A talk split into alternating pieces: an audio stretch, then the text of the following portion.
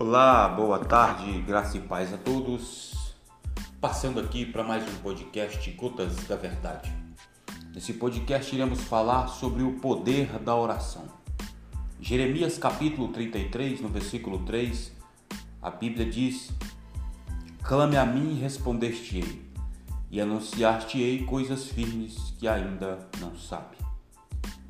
Quando eu olho para o texto do profeta, essa bela narrativa, Deus nos instiga a orar, e através da oração ele nos revelaria coisas firmes que ainda não sabemos. A oração, ela é um diálogo com Deus.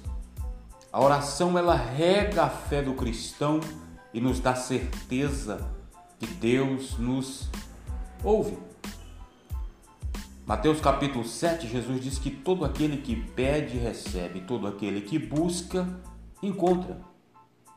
Encontramos a Deus quando vamos em oração, em clamor, vamos a Deus porque necessitamos todos os dias de ser regado pela tua graça e pela tua misericórdia.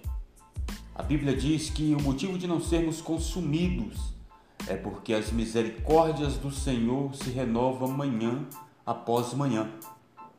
A oração ela produz perseverança ao crente.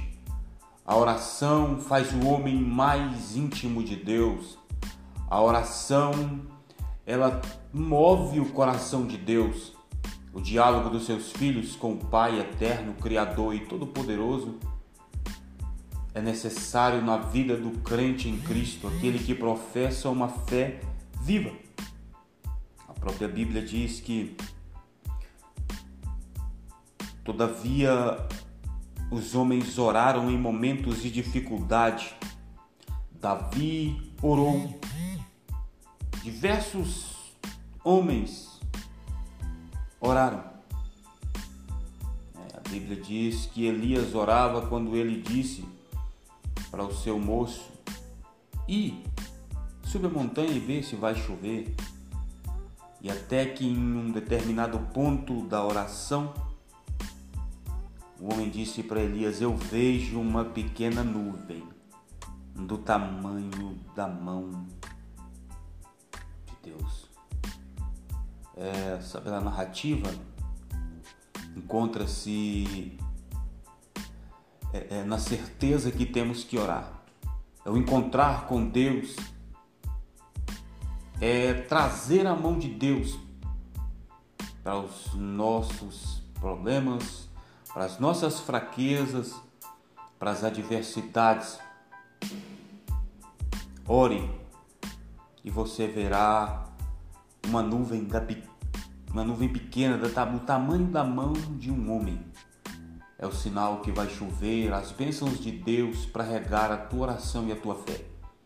Que Deus em Cristo abençoe. Ore, se fortaleça no Senhor. Esse foi mais um podcast Gotas da Verdade. Que Deus abençoe a sua vida, que a oração, que as suas orações sejam respondidas pelo Todo-Poderoso, Deus, Criador dos céus e da terra.